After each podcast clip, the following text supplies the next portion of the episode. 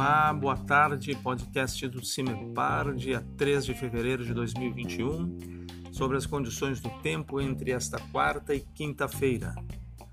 Condições de instabilidade vão aumentar principalmente para amanhã. Na quarta-feira, hoje, ainda há condições, há previsão de chuvas isoladas em função do calor que é bastante intenso no interior do estado.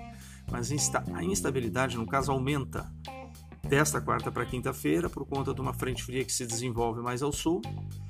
E por isso, na quinta-feira, o tempo instável ocorre em praticamente todas as regiões do estado, com chance de alguns temporais mais organizados, um pouco diferente de hoje.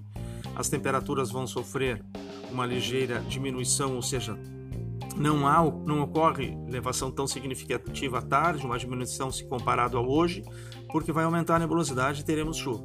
Entre o sul e o leste do estado, a possibilidade de situações de ventos que se destaquem um, po pouco mais em relação às outras regiões. Fernando Mendes do CIMEPAR, uma boa tarde.